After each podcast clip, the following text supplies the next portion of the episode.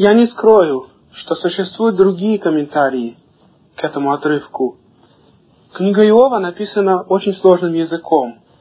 Даже более простые места в этой книге написаны очень сложным поэтическим языком, и очень трудно понять, о чем идет речь. Тем более это место, где подсказано гил, концепция Гилгула, написано чрезвычайно сложным образом. И можно теоретически интерпретировать, что все, что здесь написано, не говорит о Гилгуле вообще. И так некоторые из комментаторов и понимают это.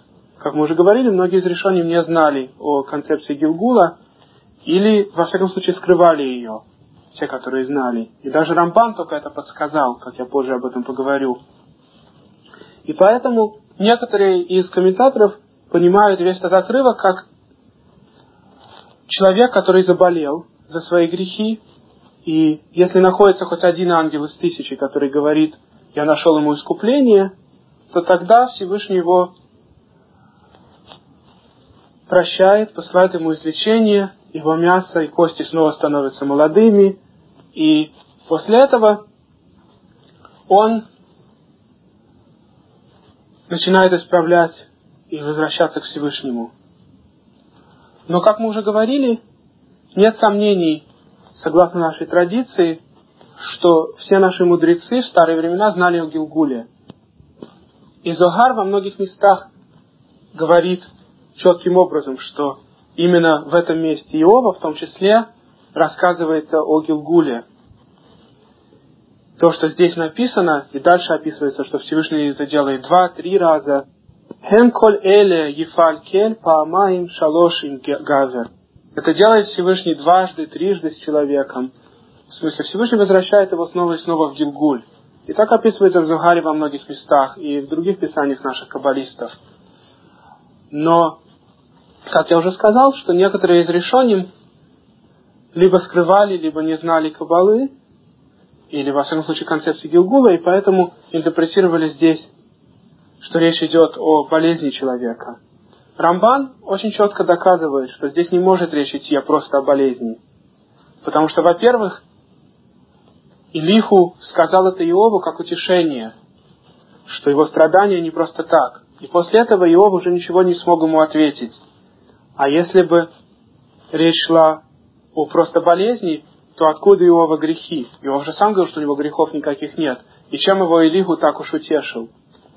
Более того, пишет Рамбан, Тут написано, что есть только один ангел из тысячи, который говорит хорошее за этого человека, а 999 говорят плохое, что он грешный. А у Иова было как раз наоборот, у него все ангелы говорили только хорошее про него, он был абсолютно праведный. И какое ему утешение от какого-то одного ангела. Но на самом деле Элиху ему открыл следующий секрет, что Иов, хотя в этом Гилгуле абсолютный праведник, в предыдущий раз, когда он был на земле, он напортил. В предыдущий раз он был грешником, и только что-то хорошее он сделал.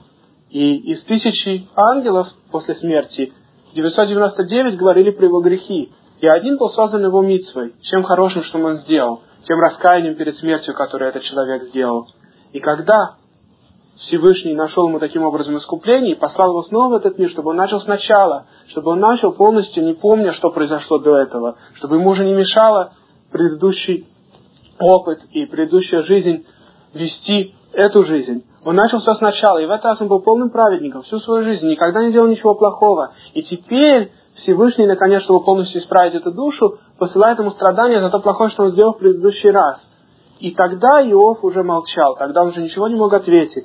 И тогда, после того, как Илигу бен Беркель сказал ему все это, тогда Всевышний уже открылся им и сказал, что Илигу во всем этом прав. Аризаль описывает гораздо больше. Он говорит, что на самом деле Иов – был как раз отцом Авраама в предыдущей жизни. И отец Авраама, как известно, был строителем идолов. И множество людей поклонялось идолам, которые строил, делал отец Авраама. Но в конце дней, говорит Талмуд, перед смертью он сделал раскаяние, он вернулся к Всевышнему. Я использую слово «сделал раскаяние», хотя по-русски это неправильно звучит, но так говорится на святом языке, асад шува, потому что раскаяние нужно именно сделать. Это не просто человек говорит, прости меня, я больше не буду, а человек полностью изменяет себя и не хочет больше быть отлученным от Всевышнего. И этот человек перед смертью сделал раскаяние, но уже исправить полностью было невозможно, потому что всю жизнь он делал в основном плохое. И от того, что человек на постели, скажем, когда он болеет перед смертью, раскаивается, это ему поможет, что он заслужит Гилгуль. Но это не сможет сделать из грешника праведника, потому что каким образом человек, который никогда не делал митцв, может исправить и заслужить, чтобы ему засчитать митцвы. Есть, конечно, уровни раскаяния, миагава, как описывается в Талмуде, когда грехи становятся ему митцвами, и об этом очень длинные разговоры не на этой кассете, и если вы хотите больше об этом знать, то, может быть, блин, мы когда-нибудь об этом отдельно поговорим на другой кассете. Но, по крайней мере, в большинстве случаев при обычной ситуации человек, который не делал э, реально руками мицвы, просто раскаянием перед смертью не сможет э, сделать тот тикун, то исправление души, которое требуется. Его Всевышний посылает в другой раз в этот мир. Потому что есть у него копер, есть у него возможность искупления. Он же что-то все-таки сделал в предыдущий раз, он рассказывал хоть перед смертью. И теперь во второй жизни у него уже гораздо больше шансов справиться. И это то, что говорится про дом, которого удаляются камни и ставятся новые камни, может быть, исправиться. И дважды, трижды таким образом душа спускается, как пишет Аризаль. А если за все три раза не исправил вообще, то тогда уже больше Всевышнего не спускает. Но если он хоть немножко исправляет каждый раз, то тогда Всевышний будет спускать снова и снова, пока полностью не поправит. И это то, что подсказано в книге Шмуэля, когда женщина из Такоа сказала Шмуэлю, кило и дах мимену не дах, что Всевышнего не, не уходит никакая душа. Он хочет каждую душу исправить, насколько возможно. Мы об этом уже говорили на других кассетах, в том числе на кассете про Кабалу. Но так или иначе, здесь Ицхак, Элиху бен Бекель, это сам Ицхак, сын Авраама. И Иов был тоже из семьи Авраама, не его потомок, а потомок э, со стороны его брата как описывает все это Аризаль. Так вот, Ицхак открыл ему этот секрет, что на самом деле Иов это Гилгуль отца Авраама. Обычно, кстати, Гилгуль сохраняется в той же самой семье, как мы позже поговорим, когда расскажем о том месте в Торе, где Рамбан подсказывает Гилгуль еще раз, а, где рассказывается про Ибум. Митсва Ибум вся построена на секрете Гилгула. Мы об этом позже поговорим. Но так или иначе, Ицхак ему открыл этот секрет. И больше уже Иов ничего не смог ответить. Это, конечно, полностью объясняет все вопросы насчет цадик Вералу, праведник, которому плохо в этом мире, и Раша Витогло, злодей, которому хорошо в этом мире, потому что много человек проходит гилгулов из жизни в жизни, и много у него скапливается и мит, и грехов, и бывает, что наказание за один грех в следующей жизни, награда за какую-то митсву еще в одном гилгуле. Бывают, конечно, награды и наказания после смерти тоже в Ганедане и в Гехинаме, об этом нужно отдельно поговорить. И, конечно, концепция Гилгула объясняет, почему иногда люди рождаются слепыми, иногда дети умирают маленькими, что часто вызывает вопросы у тех, кто сомневается в вере, но когда мы понимаем, что человек живет много жизней в этом мире, то все вопросы исчезают. И только Всевышний, который знает, что именно эта душа должна пройти, чтобы полностью исправиться, исправить все, что она уже успела сделать плохого, и получить наиболее хорошую часть будущем мире, только он может провести ситуацию таким образом, чтобы каждый человек прошел через разные гилгулы в разных семьях, в разных ситуациях, в разных поколениях, при разных условиях, чтобы исправить все, что он напортил. И есть множество книг на эту тему. Основная из них написана Аризалем, называется «Ворота Гилгулем», «Ворота перекатываний», как мы уже говорили. И там рассказывается про различных великих людей времен Танаха, времен наших книг Торы и более поздних времен, времен Мишны, времен Талмуда, и также времен поколений после этого, из каких искорок были их души, каким образом они продолжали свои перекатывания. Также описывается основные случаи глобальных наказаний, когда Всевышний наказывал весь мир, и позже весь еврейский народ вместе взятый, потому что когда весь мир потерял свой шанс обладать э, возможностью исправлять чистые души, называться Израилем, ведь когда-то весь мир мог бы стать Израилем. До того, как Авраам и его потомство было выбрано, концепция Израиль, а эта концепция была создана еще до создания мира, могла лечь на любую нацию или на весь мир.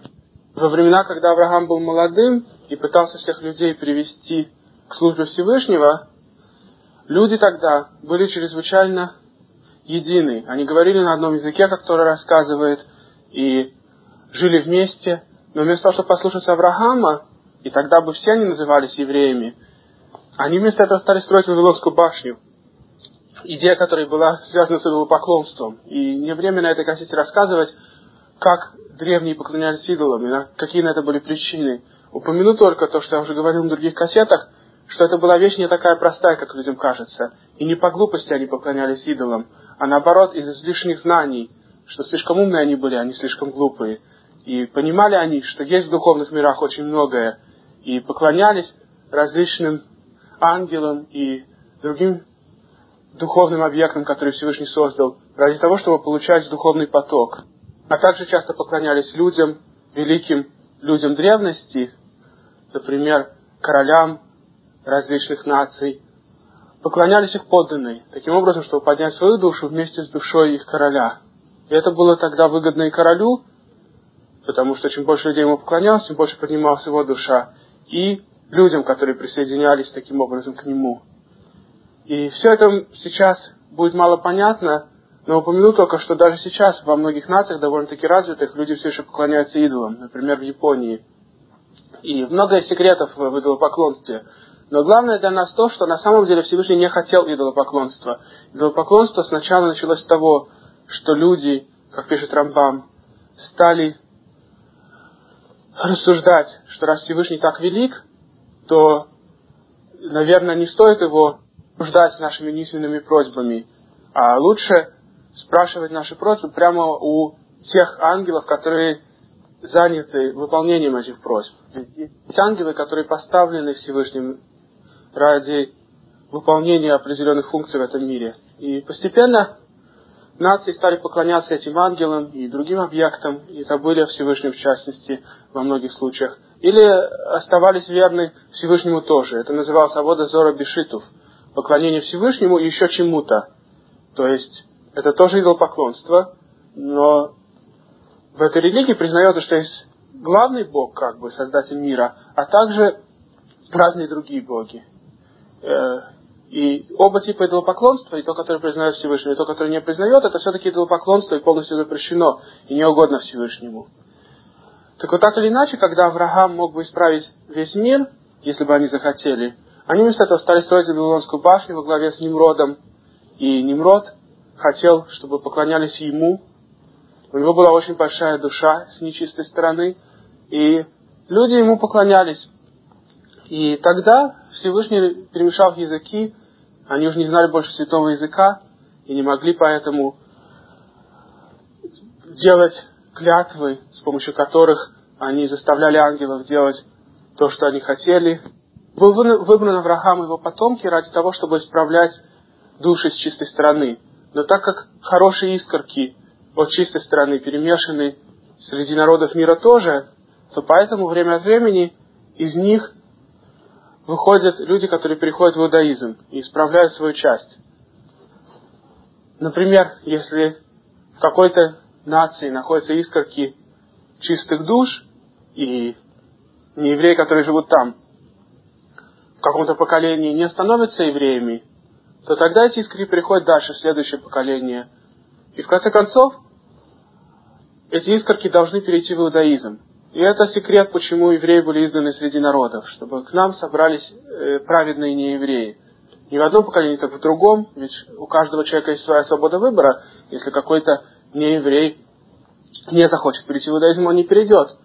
И мы не заставляем никого переходить в иудаизм. Те, кто видят евреев и хотят быть как мы в этих нациях, таким образом исправляют те искорки, которые были потеряны Э, в этой нации, в душах людей этой нации.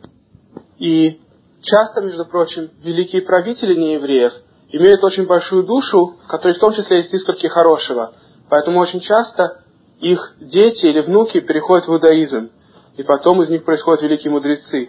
И так произошло с множеством великих неевреев древности, которые сами были нашими злейшими врагами и уничтожали евреев, но их потомки часто переходили в иудаизм, как описывается в Талмуде, в трактате Санхедрин. Так вот, так или иначе, Всевышний выбрал в основном для исправления семя Авраама. И теперь евреи обязательно рождаются с определенной очень высокой душой в потенциале. Если заслужат, таким образом, чтобы нишама их, высокая часть их души светила на них, то, соответственно, все уровни их души, нефеш, рух, нишама, будут соединены как следует и соединены с телом крепко, и человек будет жить постоянно контакте со Всевышним. Я не имею в виду пророческий контакт, который гораздо выше, но я имею в виду, что человек, который постоянно делает волю Всевышнего, он закрепляет в себе духовный поток. А когда человек грешит, соответственно, связь между разными уровнями души а, ослабляется. И бывает, что человек получает карет нижней части души, нефеш, и тело, соответственно, не заслуживает больше стать в будущем мире. А более высокие части продолжают гилгулем, продолжают перекатывание, пока человек не исправит то, что ему нужно. Так вот, как мы говорили, есть глобальные виды суда Всевышнего, когда Всевышний судил целый мир. Когда люди десяти поколений от Адама до Ноаха в основном только портили, то Всевышний их уничтожил, чтобы они начали заново. И после этого эти души жили в потомках Ноаха. Было десять поколений от Ноаха до Авраама, и они опять были грешны. И тогда Всевышний выбрал семя Авраама, и дальше чистые души проходили только через него. Так как они уже достаточно испачкались через разные грехи предыдущих поколений, то пришлось спуститься в Египет, и там египтяне нас мучили. И у египтян была свобода выбора, мучить нас или нет. У каждого конкретного египтянина была свобода выбора. Всевышний никого не заставлял. Но он знал, что эта нация подойдет для того, чтобы исправить наш народ. И послал нас туда. И позже, когда мы вышли, мы были достаточно исправны, чтобы получить Тору на горе Синай. И потом жили на нашей земле почти тысячу лет, около 900 лет. И когда был разрушен первый храм из-за наших грехов, потому что исправлять уже каждый человек отдельно, убивая его, не имело смысла. Слишком много накопилось грехов у нашей нации. И поэтому Всевышний разрушил весь храм, и почти весь наш народ был уничтожен. А мы были изгнаны в Вавилонию. И опять те же самые души родились через людей, которые жили в Вавилонии.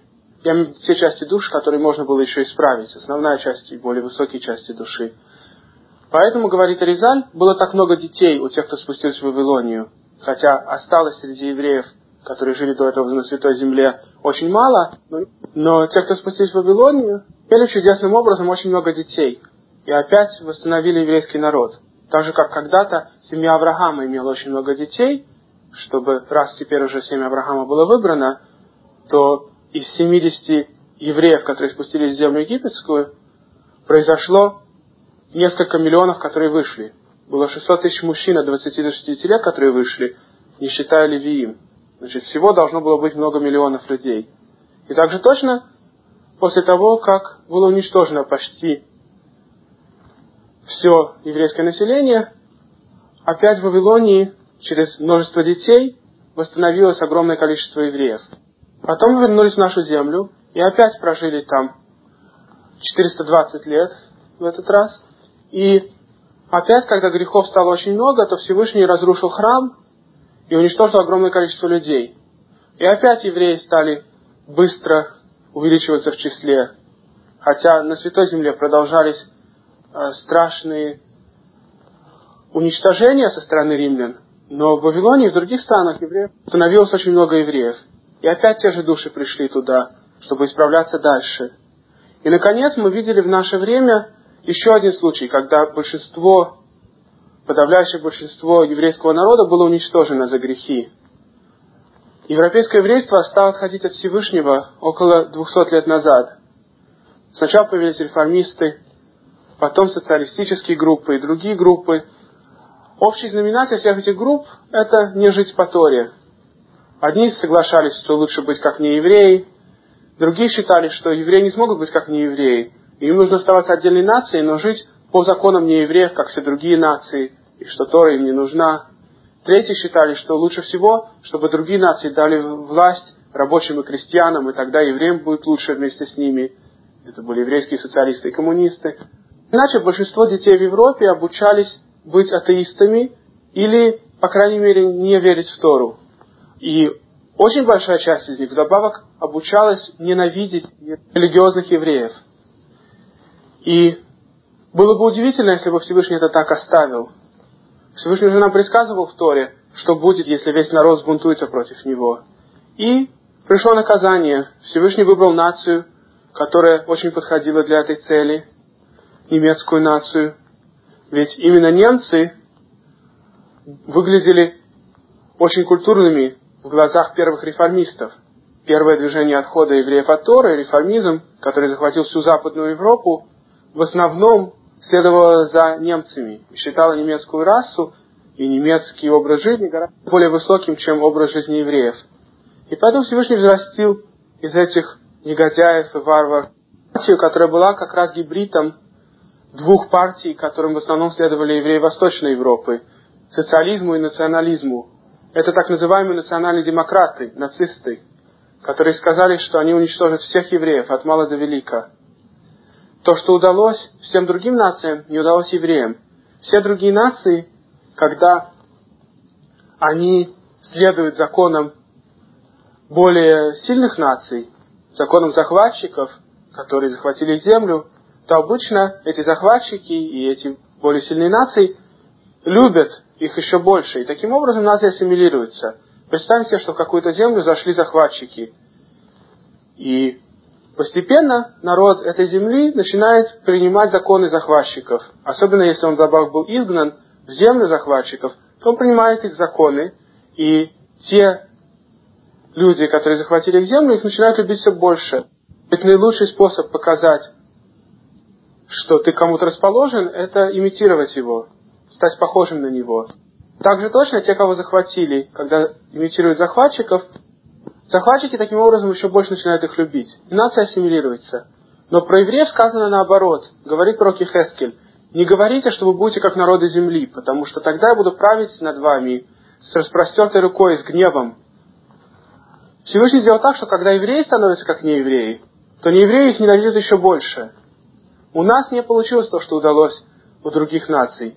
Когда евреи стали копировать неевреев, то Всевышний увеличил ненависть неевреев к нам. Хотя свобода выбора осталась, как я уже говорил. Каждый нееврей в отдельности имел возможность делать евреям хорошо или плохо. Но в общем нации ненавидели нас. И не только немцы, но большинство европейских наций конечно же, как известно, принимали участие в уничтожении евреев Европы.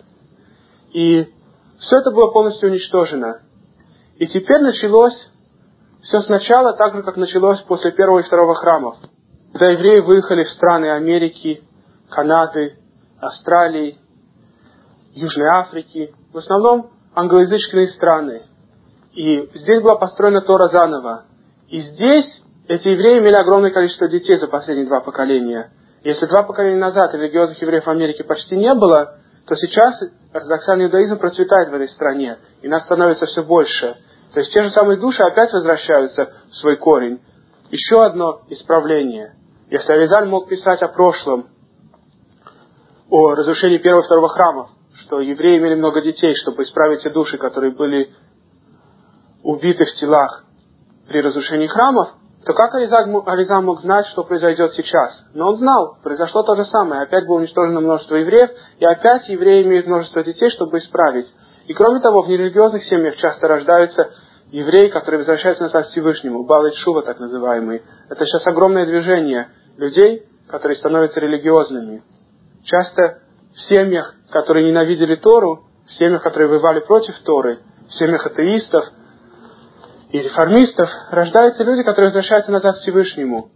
И более того, они не только сами назад возвращаются, но часто они берут и родителей с собой. Часто родители тоже, увидев, что их ребенок стал религиозным евреем, тоже начинают соблюдать заповеди. Мы видим, как исправление этих людей происходит прямо на наших глазах. После страшного падения нашего народа происходит глобальное возвращение.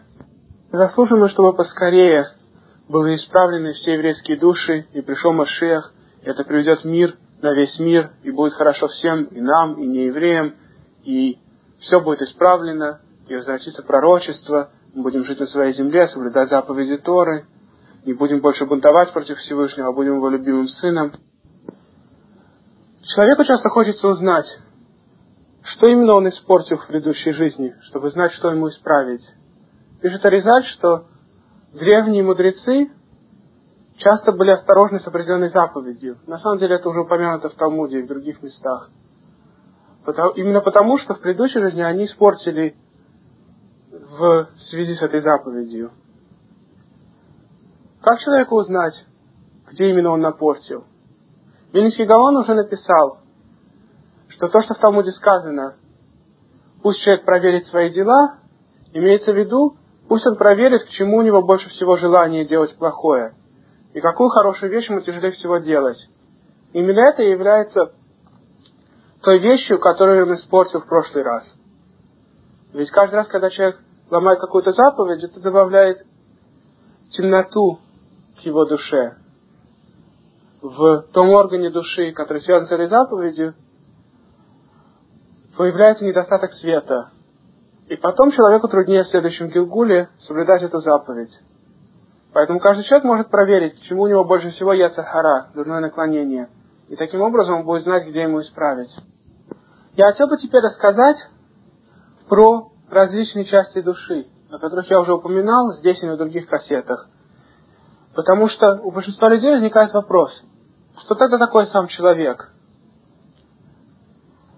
Ведь если у человека есть много душ, и тем более, что если разные части души проходят через разные гилгулы, а тем более, что если только часть души, только некоторые из ее ницуцот, из ее искорок продолжают гилгул, а остальная часть находится в Ганедане, потому что уже была исправлена, то кто, кто тогда такой сам человек? Обычно в обучении Торы мы используем истории или сравнения с физическим миром не потому, что на самом деле в духовных вещах все обязательно точно так же, но просто чтобы сравнить, чтобы показать это, чтобы было более понятно. Поэтому я хотел бы сравнить ситуацию немножко с оркестром. Представьте себе, что в оркестре люди очень любят друг друга и очень близки друг к другу. И они всегда играют определенным образом. И главный человек, допустим, дирижер, который координирует все движения людей в оркестре. Но у них есть также множество второстепенных музыкантов. И если один из них, скажем, ушел бы, а пришел бы другой на его место, это был бы уже чуть-чуть другой оркестр. Но в основном это был бы такой же оркестр. Если изменить 10 музыкантов, то оркестр изменится сильнее. Можно оркестр разделить пополам. И половина оркестра будет в одном месте, половина в другом. А один из людей, который раньше был музыкантом, станет дирижером во второй половине. И это уже будут оркестры, которые будут только частично похожи на первый оркестр. Но что-то общее останется.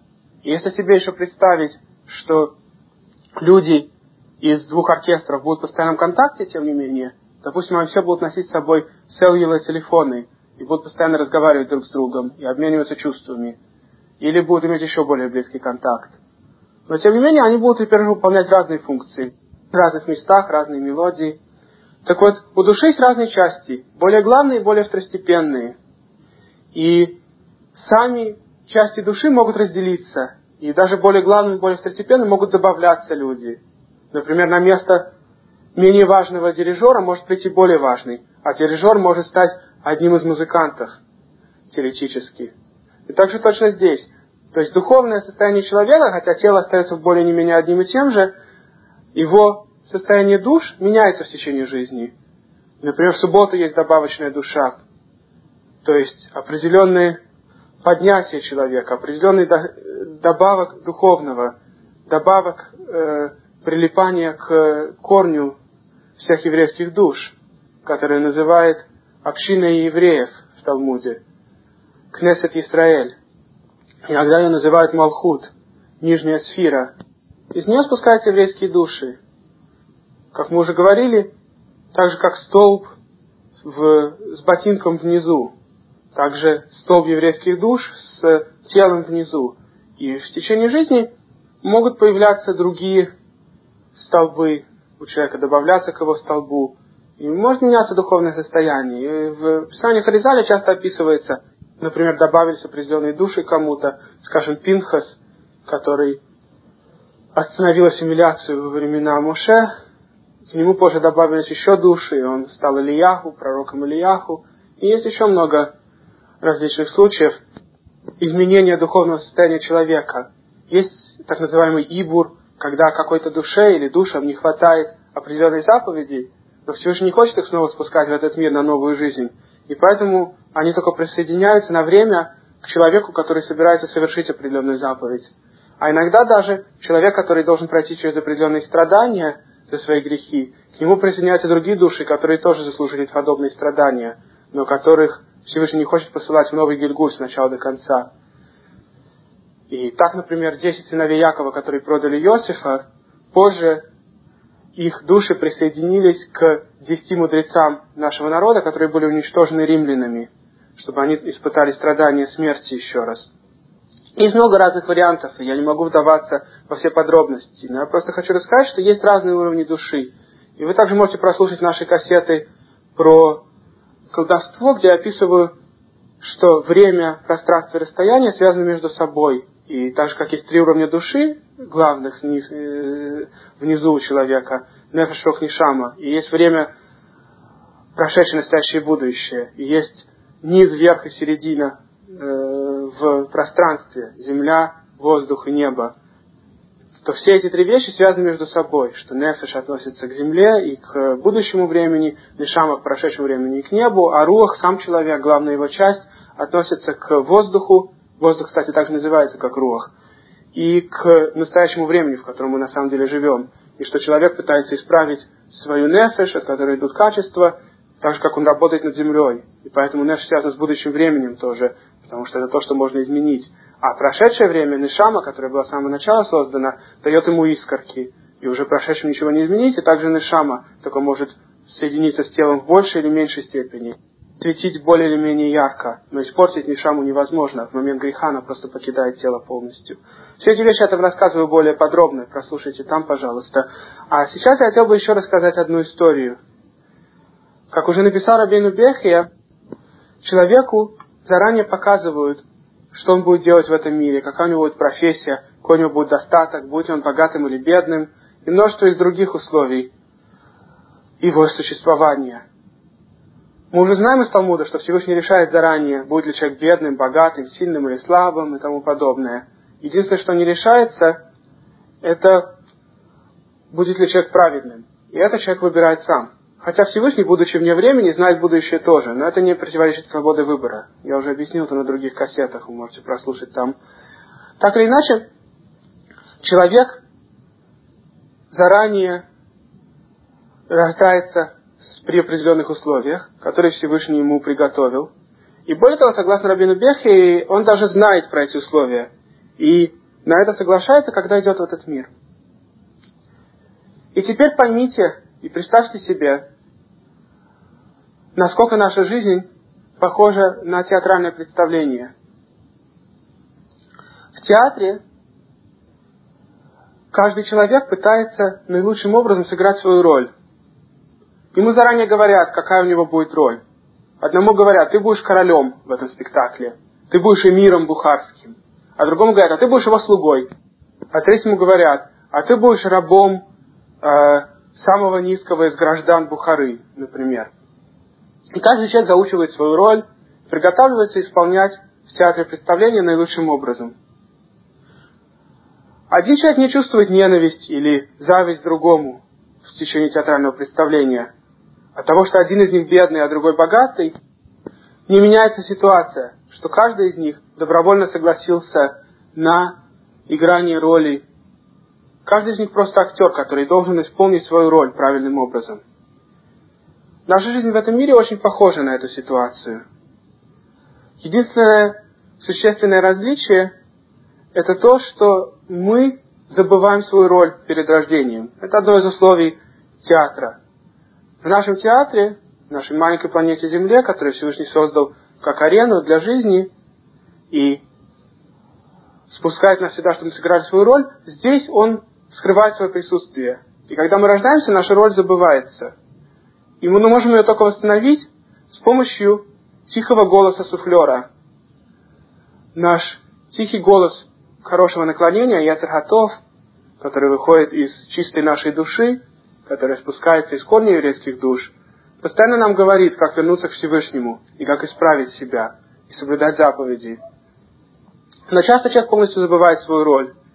И получается, что на арене этого театрального представления люди вдруг изобретают другие роли, пытаются делать как раз противоположное, совсем не то, что им было положено делать в жизни. Вместо того, чтобы достигать всем приближения к Всевышнему, тем, что они исполняют наилучшим образом свою роль, они начинают менять роли и делать безобразные вещи. А при этом совсем недалеко, в темноте театрального зала, сидят зрители. Души праведников, которые находятся сейчас в Ганедане, души наших предков, которые умерли, то будет благословенна их память, смотрят на этот мир. Они видят его как на ладони. Так же, как в спектакле актеры не видят того, что происходит в зале. В зале темно, а на сцене свет. Но зато из зала прекрасно видно то, что происходит на сцене. Точно так же из Ганедана прекрасно видно то, что происходит в этом мире. Они видят прекрасно, что все, что Всевышний делает, к лучшему. Все, что великий суфлер делает, великий режиссер представления, постоянно пытается исправить актеров, которые забыли свою роль, посылает им разные знаки, изменяет схему и план сцены, чтобы люди поняли, как им правильно идти, идти правильной дорогой. И из зала зрители видят, как отчаянно пытается режиссер исправить своих несчастных актеров, которые забыли свою роль. И в большинстве случаев этим зрителям не разрешается подсказывать актерам.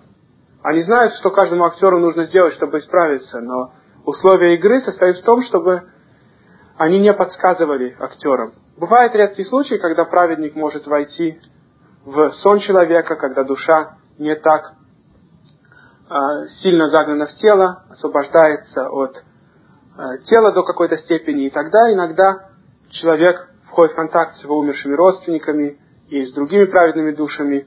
Но в большинстве случаев такой контакт Всевышний не разрешает ради того, чтобы сохранил свободу выбора. И поэтому наши зрители, которые сидят в зале, в большинстве случаев не могут подсказать несчастным актерам, что им делать. Они только вынуждены смотреть на это великое представление, где каждая деталь открыта. Человек сразу одним взглядом видит всю сцену, в отличие от обычного театра, где он смотрит только на определенный отрывок пространства, то в нашем театре праведники видят всю сцену, все детали человека открыты. И потом, когда он умирает, когда спектакль заканчивается, под ним пускается занавес, актер уходит со сцены, им сообщается, что они успели сделать в представлении правильно, а где они полностью напортили, не сыграли свою роль правильно. И если они не сыграли свою роль правильно, их спускают снова на эту же сцену, уже в следующий раз, на новый спектакль. Это гильгуль души. Душа идет снова, чтобы исправлять то, что он испортил – и так продолжается из поколения в поколение, из представления в представление. Как хорошо человеку, если он узнает заранее об этом великом спектакле, если пока он еще молод, он узнает вовремя, что у него есть цель в жизни, что мы не просто набор молекул и атомов, и теория эволюции, более глупая теория, чем теория идолопоклонства, которая существовала в старые времена. Сегодня люди издеваются над идолопоклонниками, а в будущем они будут также издеваться над эволюцией – Потому что если идолопоклонство имело хоть какой-то смысл, как я уже объяснял, то эволюция не имеет никакого смысла вообще. Можно ли себе представить, что случайным образом из огромного количества молекул получается хотя бы одно живое существо? Гораздо более вероятно с точки зрения математики, что из кучи металлолома случайным образом при урагане получился самолет со всеми его приборами и устройствами. И тем не менее, вот эволюционисты верят в эту глупость. И вот в этом несчастном мире, где присутствие Всевышнего скрыто, и ложь народов пытается увести наш народ от Святой Торы, некоторые из людей знают о великом спектакле и пытаются объяснить другим людям. Некоторые из актеров пытаются вернуть остальных актеров тоже на правильный путь, чтобы они уже не думали больше только о том, как заработать побольше денег, как продвинуть свое положение в социальной системе, как сделать так, чтобы их уважали, а будут заниматься только одним вопросом – как приблизиться к Всевышнему. Говорил пророк Ермияху, пусть не славится, не гордится мудрец своей мудростью, или богач своим богатством, или силач своей силой, а только тот пусть радуется, кто знает меня и боится меня, говорит Всевышний. И это единственная цель в нашей жизни. Все остальное не важно, потому что только за это нам придется давать ответ.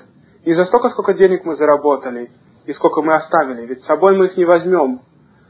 Когда человек умирает, в его талисях, которые его заворачивают, нету карманов, потому что с собой он после смерти ничего не берет. Единственное, что он может взять, это те заповеди, которые он сделал. Тот человек, который соблюдал заповеди в течение мира, он на самом деле кладет деньги на гораздо лучший счет в банке, счет, который сохранится для него навсегда. Однажды один мудрец, когда женился, получил огромное количество денег как приданное. Ему сказал один из великих хасидских лидеров, по-моему, кажется, что это был первый Любавичский Рэбби, но я сейчас не помню, сказал ему, положи эти деньги в коробочку. В какую коробочку? спросил он в коробочку цедаки, потому что таким образом эти деньги сохранятся тебе всегда. Он не послушался, правда, и вложил эти деньги во что-то другое, в результате все они пропали. А если бы он вложил в цедаку, то они бы сохранились для него навсегда. Конечно, есть законы о том, сколько денег человек должен давать на цедаку. Если он все отдаст и станет бедным, то это тоже грех, потому что таким образом он делает так, что другие должны его содержать. Каждый человек должен давать от десятой до пятой части своего дохода. Ну, уже в конкретных случаях, если у человека нету даже десятой части, чтобы отдать, он очень мало зарабатывает, нужно проконсультироваться с раввином, потому что иногда вещи, которые человек покупает ради битвы, и иногда его обучение детей в ешивах и так далее засчитывается тоже как цедака. Все эти случаи нужно э, обсудить с раввином. Если у человека совсем нет денег, он десятую часть не может отдавать на цедаку. Что из того, что он уже делает, может засчитаться. Кроме того, давать деньги близким родственникам тоже считается как цедака. Поэтому, если у человека мало денег, и он не хочет давать на обычные организации, то он может дать, например, своим э, дедушкам и бабушкам деньги или другим родственникам. Давать родителям, если у тех нет денег, в некоторых случаях засчитывается как цедака, хотя лучше э, не давать из той десятой части деньги родителям, а родителей содержать из остальных денег если понадобится. Но если у другого выхода нет, то нужно поговорить с раввином на этот счет, как я сказал. Конечно, это все относится, когда родители или бабушки, дедушки бедные. Если они богатые, то понятно, что давать им еще деньги не засчитывается как цедака. Мы заканчиваем эту кассету. Если вы хотите получить еще кассеты, пожалуйста, звоните по телефону 382-7119 или вы можете позвонить автору кассеты э, днем в будние дни э, по телефону 917-339-6518 если у вас есть какие-то комментарии, вы тоже можете позвонить нам. И я надеюсь, что эта кассета принесет пользу. Это будет угодно Всевышнему, чтобы мы все исправили и не испортили больше уже ничего. И чтобы для каждого из нас наш Кивкул был последним исправлением. И дальше мы заслужили сидеть в Ганедане, пока не придет Машех и не вернутся мертвые к жизни.